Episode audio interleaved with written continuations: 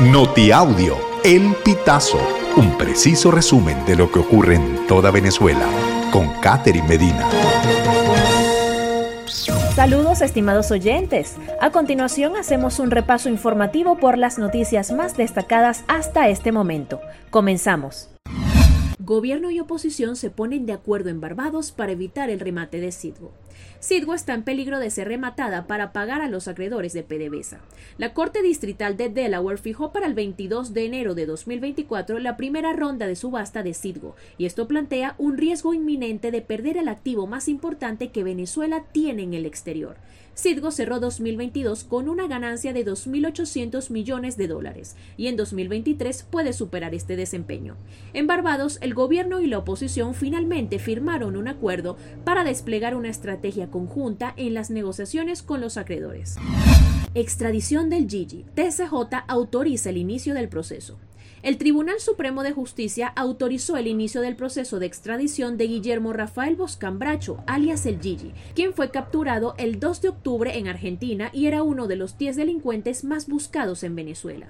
La sala penal declaró procedente solicitar a Argentina la extradición de Boscan Camacho, de 33 años, quien es el líder de un grupo de delincuencia organizada que opera en Zulia y se dedica a la extorsión, robo y sicariato.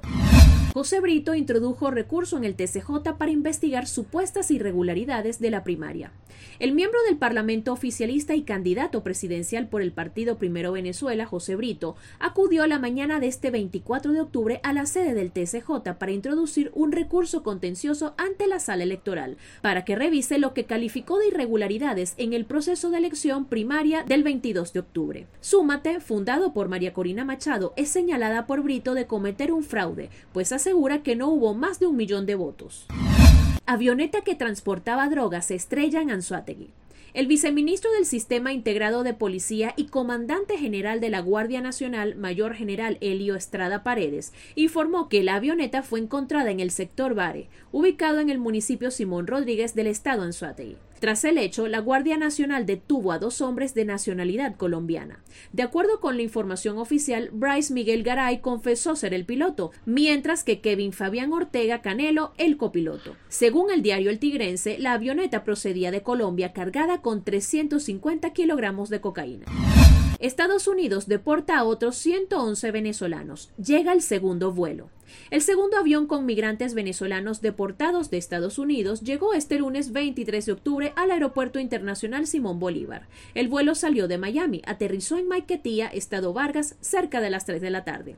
El grupo está conformado por 111 venezolanos, entre hombres y mujeres. Los vuelos directos de deportación forman parte de un acuerdo más amplio firmado por ambos gobiernos. El gobernante Nicolás Maduro afirmó que se repetirán cada semana.